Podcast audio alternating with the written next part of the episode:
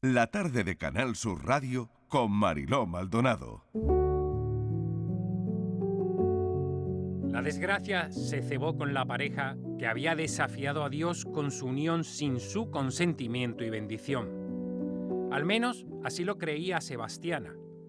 Llevaban malviviendo en aquella chabola varios años y todo salía mal.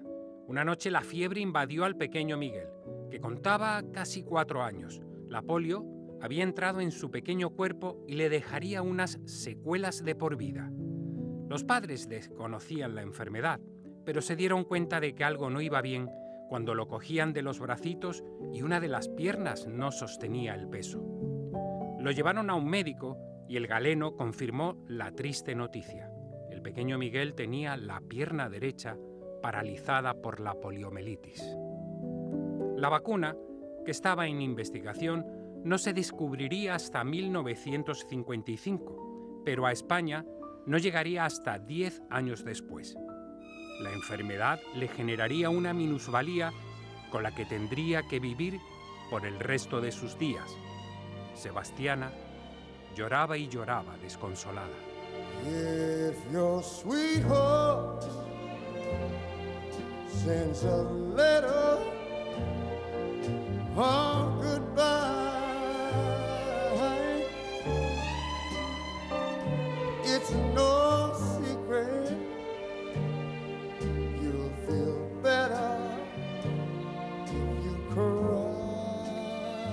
Amor propio. Rafael Gómez González es el escritor y hoy lo recibimos en la tarde de Canal Sur Radio.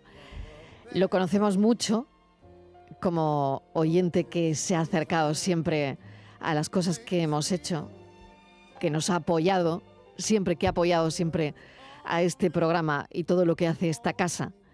Y por eso esto es como un boomerang. Y yo quiero devolverle mi agradecimiento presentándole el libro en antena hoy. Amor propio de Rafael Gómez. ¿Qué tal, Rafa? ¿Cómo estás? Buenas tardes. Bienvenido. Buenas tardes, Mariló. Bueno, han sido muchas emociones, están siendo muchas emociones. Has presentado en la Feria del Libro de Málaga ayer, eh, hoy, hoy aquí en la tarde, con el comandante Lara también. También estuve. Que te he visto en redes. Estuve el sábado, sí, estuve el sábado con él y estuve en su camerino y estuvimos un ratito charlando y ya le firmé el libro, pero él, él me le, le gusta. Oye, ¿e-, ¿estás nervioso? Sí, bastante más que un testigo falso.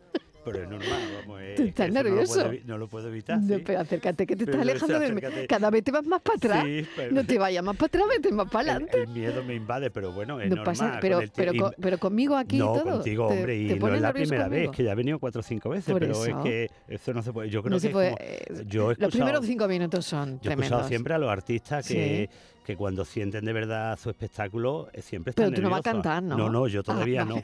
Cantar, hombre, si cantara y lloviera, pues mira, no vendría muy bien. Imagínate que van a sacar un santo ahora dentro de un rato y voy a estar yo ahí para ver. Ah, vaya, bueno, vaya a verlo. No, no a verlo no, pero lo vamos a contar. Ah, muy bien. Escúchame una cosa, Rafa. ¿Qué supone para ti em, otro libro, Amor Propio? Porque has cogido carrerillas. Yo voy a contar un poquito la historia de este libro Em, que elimina las barreras que dices que le impiden a la gente avanzar hacia sus sueños, ¿no? Es la historia de Miguel Carmona, que nace sano, pero que la poliomielitis se presenta en su vida sin avisar.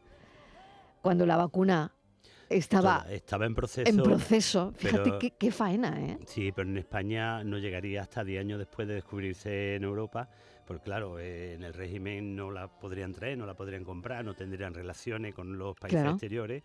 Estábamos en una en plena dictadura. Por lo tanto, mezclas ahí un montón de sentimientos, un montón de cosas, la enfermedad con, la vida, con, lo cotidiano de la época. Es muy interesante, la verdad, lo que lo que tienes por aquí. Lo tuvo muy difícil Miguel Carmona. Cuéntame un poquito la historia que tú has ido eh, pues, trazando en este libro? Eh, bueno, eh, el, libro está basado el libro está basado en una historia real aunque está aderezado por mí, lo he condimentado y eso, pero es de un familiar que ya está fallecido y él me contaba anécdotas suyas y claro, yo fui recopilando porque tú ya sabes que esta es mi tercera novela, sigo escribiendo, no dejo de escribir mm. y claro, mm, yo lo vi interesante y él mismo me, me encomendaba, me decía, lee, tú ve apuntando y verá, ve apuntando y que verá que Arme escribe la historia esta. Él quería que tú escribiese su historia. Sí, él quería, pero no una biografía, Mariló, porque yo no escribo biografía, yo escribo novela. Entonces, claro, yo cogí lo, lo que tenía de la historia y yo lo fui cocinando a mi forma y, fui creando el personaje. Hay personajes reales, hay personajes ficticios, hay todos los datos que, tiene el libro son reales. Los mm. datos me refiero, las mm. fechas, los acontecimientos son reales. ¿Cómo era la vida de Miguel Carmona? La vida de Miguel Carmona era la vida que tenía España en una posguerra. Y la vida que tenía una persona con poliomielitis, con poliomielitis en ese momento. Sí, lo que pasa que Mariló, esta persona eh, la poliomielitis se la pasaba por el forro, con perdón de la palabra. Él nunca ha tenido eh, de sentirse inferior a nadie, al revés. Él era, tan fuerte de, porque ten en cuenta una cosa, Mariló, que el alma es la que nos mueve, no las piernas y él el alma la tenía bastante fuerte. Y eso es lo que tú querías transmitir. Yo quería transmitir, es que este es un libro de superación, un libro de para que el que lo lea se dé cuenta que no hay barrera, Mariló, no hay, no hay techo, no hay techo para nadie. Mira yo, yo, tú me conoces, tú me conociste antes de que yo empezara a escribir, que ya teníamos, y empecé a escribir. Bueno, hay una persona que tú sabes quién es, que esa persona influyó que hay que mencionarla, Karen Villén. claro que sí que desgraciadamente ya no está entre pero nosotros. Ella siempre estará entre nosotros. Pero siempre está. es verdad, está su recuerdo. Si te, fijas en el agradecimiento, ella irá en, todos los libros mientras yo viva porque ella fue la que me la, que me lanzó, la que me la que me empujó, la que hizo que yo confiara en mí o que diera el primer paso. Y vamos, eso se lo agradeceré toda mi vida. Toda tu vida porque era lo que tú querías hacer. Es que yo quería. Claro, a veces necesitamos ese empujón que alguien que llega a tu vida te lo da. Te lo da. Te lo da. Te lo da, es que me lo dio, me lo dio y, y me O sea, ella hizo que tú confiases en ti mismo. Sí, sí. Además es que era psicóloga también. Claro. Ella mm, me cogió y me guió, me guió y, yo ya cogí, adquirí esa confianza y... Y tres libros ya. Sí, tres libros. Clavos de oro, acero y carbón y este que nos estás presentando con la editorial Círculo Rojo, Amor Propio. Y sigo escribiendo. ¿Y sigues escribiendo? sigo escribiendo, sí. Sí, estoy escribiendo tengo ahora tres. ¿Qué va a pasar como a Saramago? Que empezó a escribir tarde, pero, pero, fíjate. Nunca es tarde, además. Tú empezaste a escribir con 50 años. Con 50 años, sí, sí. Además, nada más tenemos que ver a nuestro amigo chiquito, que en paz descanse. Cuando se, hizo conocido y era un artista, toda su vida ha sido un artista, porque lo mismo cantaba, lo mismo. Pero llegó a su momento y, eh, yo no tengo, no tengo miedo a llegar donde sea o a no llegar, a Mariló. Tampoco he Es la ilusión de, triunfar, pero no es el triunfo de, miles de seguidores, de tener cola, como por ejemplo ayer cuando estaba en la, feria firmando, pues yo tenía 10, 12 personas en cola y Javier Castillo tenía un kilómetro. ¿Y, qué pasa? no, no pasa nada. Claro. No pasa nada, ¿Qué pasa? claro. no, pasa nada. Pero tú estabas allí firmando, que es lo que querías. Allí, tú estabas allí con tu libro, que es lo que tú querías. Yo estaba a la misma altura que cualquier escritor. Claro. Y soy, bueno... Porque eres escritor, el que escribe libros es escritor. Bueno, bueno, Sí, lo, eh, empezó como un hobby, pero cada vez me, me atrae más. Además, te digo una cosa, Mariló, si hubiera alguien interesado en leerlo, este libro te lo digo ya directamente en público, este libro tiene una novela, una serie o tiene una, película, ¿eh? te lo digo porque es que tiene tanto... Que al final es la historia de Miguel Carmona, que hemos dejado un poco la historia de Miguel Carmona para hablar mm, de tu proceso, ¿no? Del ¿Te has traído un, folio lleno de apuntes? Sí, pues. Sí, a ver, ¿qué, cosas has apuntado que me quieres contar? Bueno, eh, el libro tiene tres años de trabajo.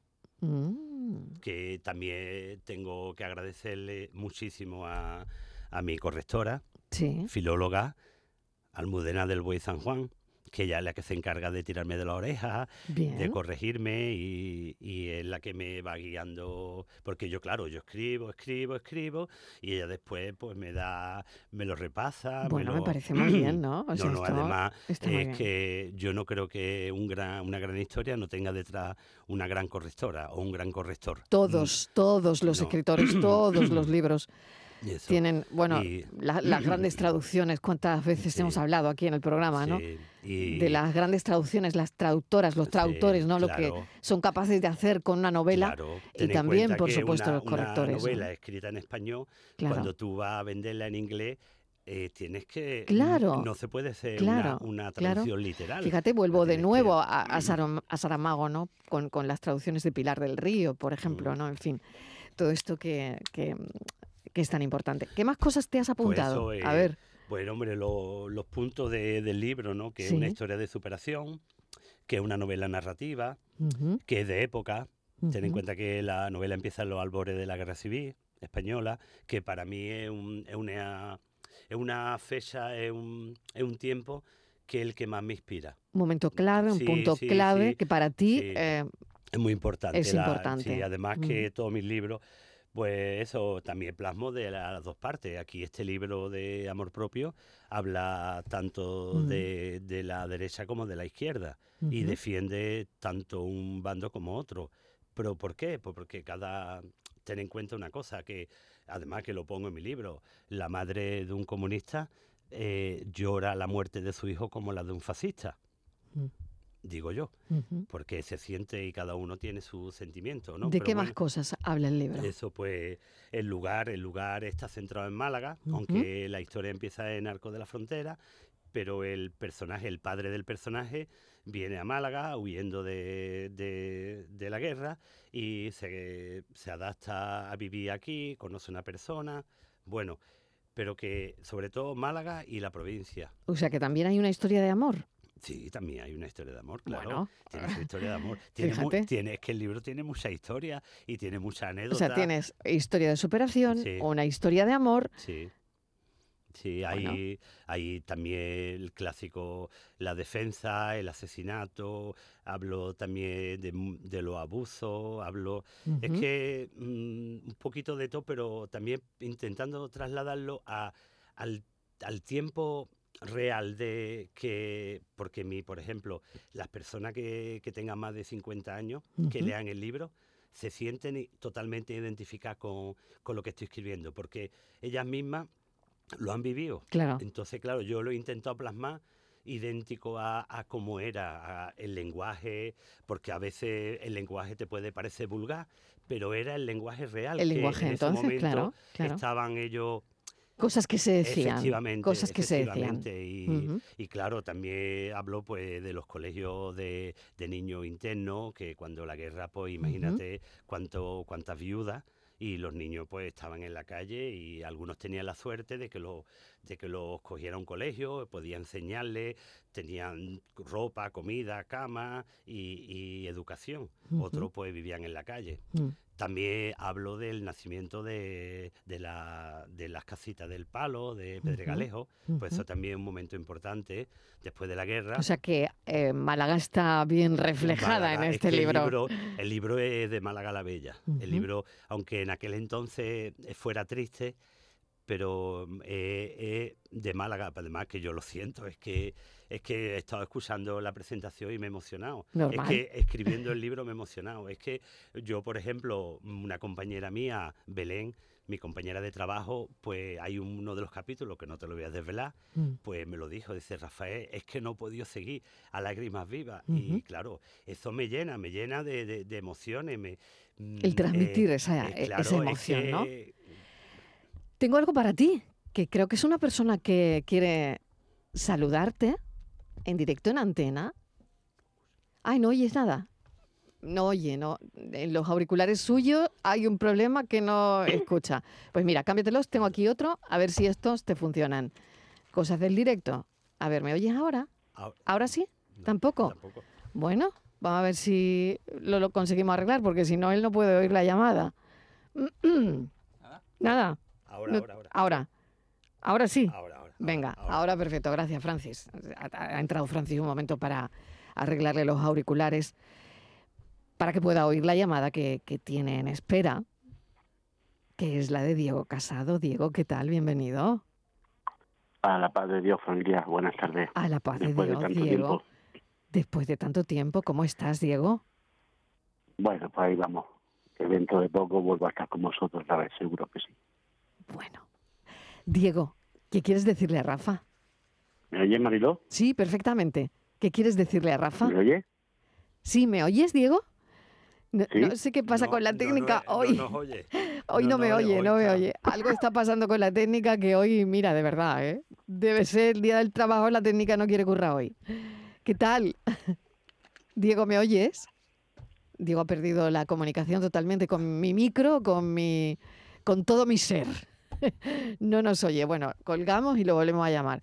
A veces, Rafa, no hay nada mejor que salir y volver a entrar. Bueno, claro. Como hace uno con, con los ordenadores. Cuelgo y vuelvo a llamar. Y luego, ¿alguien es capaz de explicar lo que ha pasado? Nadie. Nadie. Cuando, ¿por qué no me escuchaba? Cuando pues no tiene cobertura el móvil, lo apaga, lo vuelve a encender y te parece que te funciona. Pues sí, pues algo muy parecido.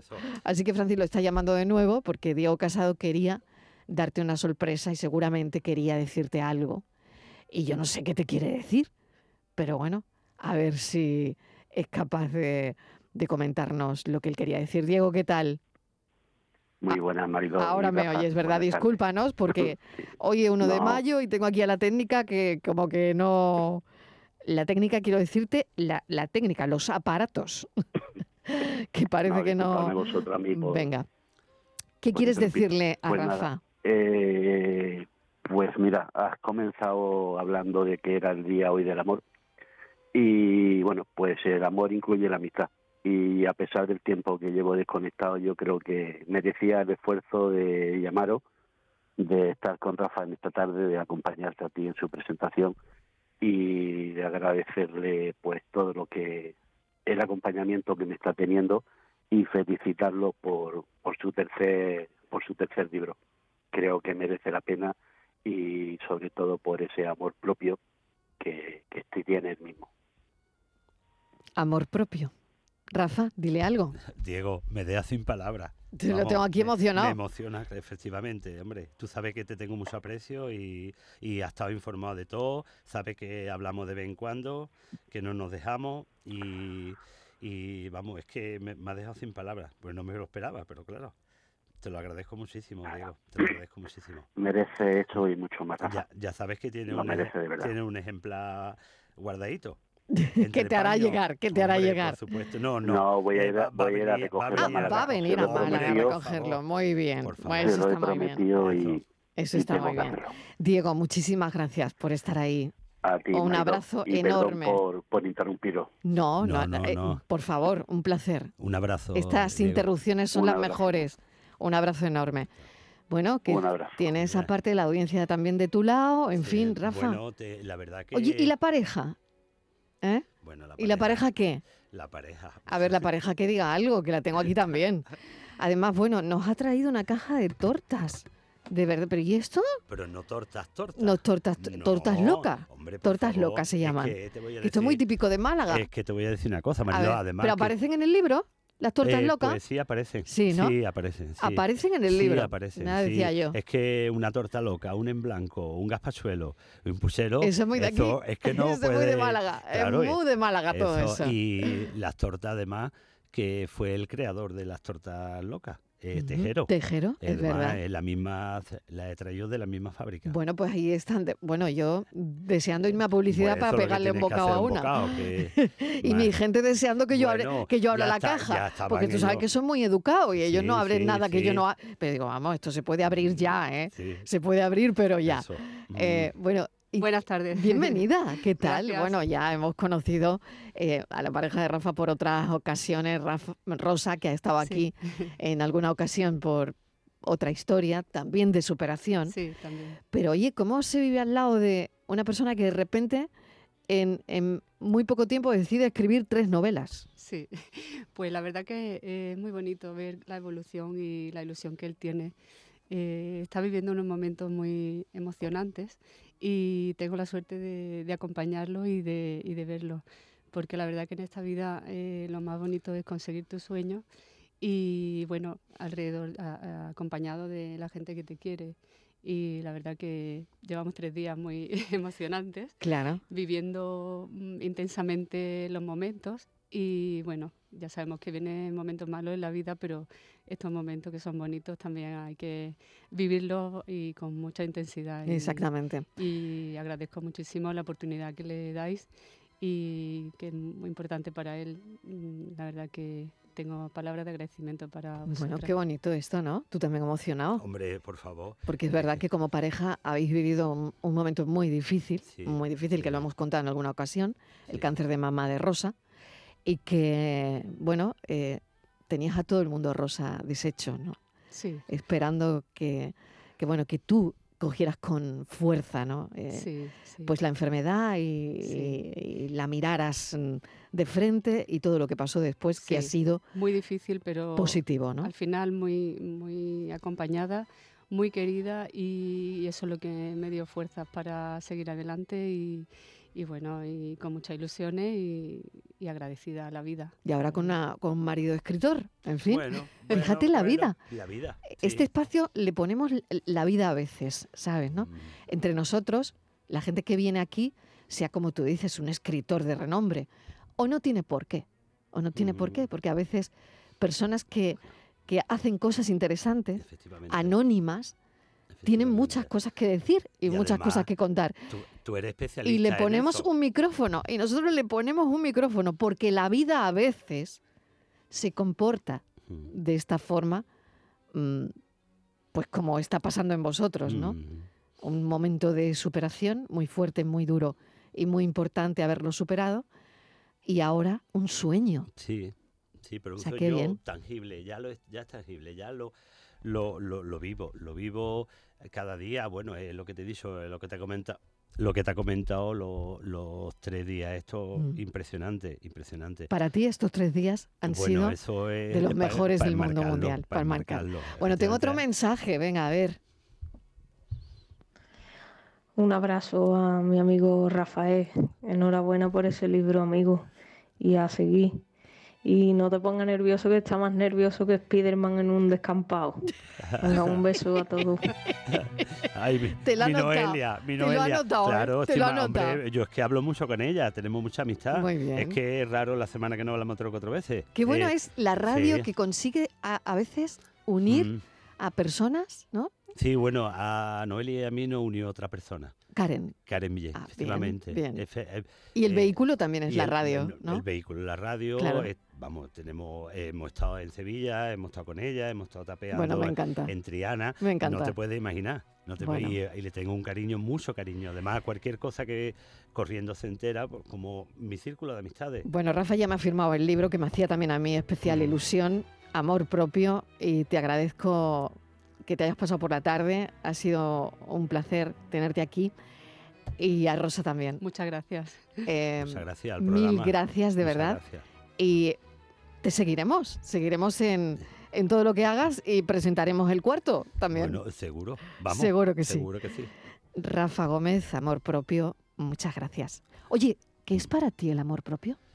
Pues el amor propio, Mariló, es, la vergüenza que, o el, el, poder, la fuerza que tiene una persona para... Es que es tan, es tan dispar lo que siento con el amor propio, porque el amor propio ahí me has pillado, me has pillado totalmente, me has pillado enterito, porque el amor propio, Mariló, es la fuerza que te da tu interior para poder mm, conseguir tu sueño. Sí, efectivamente, pero no es, no es solo eso, son muchas más cosas. Bueno, pues que lo lean, que lo lean los oyentes. Espero que lo lean. Muchísimas gracias, Rafa Gómez. Gracias, Rosa. Un beso, cuidaos mucho. Adiós.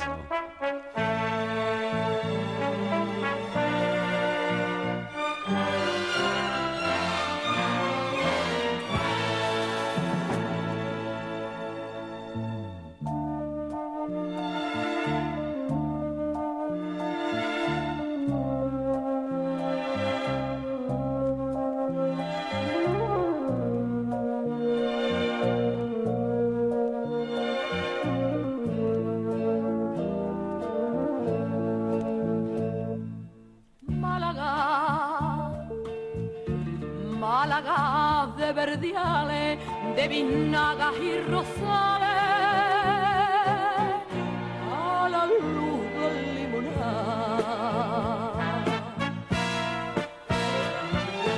Málaga, Málaga maravillosa, mariposa, y rosa.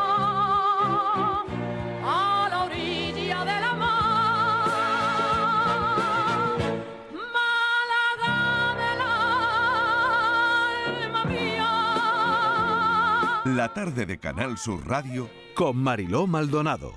También en nuestra app y en canalsur.es.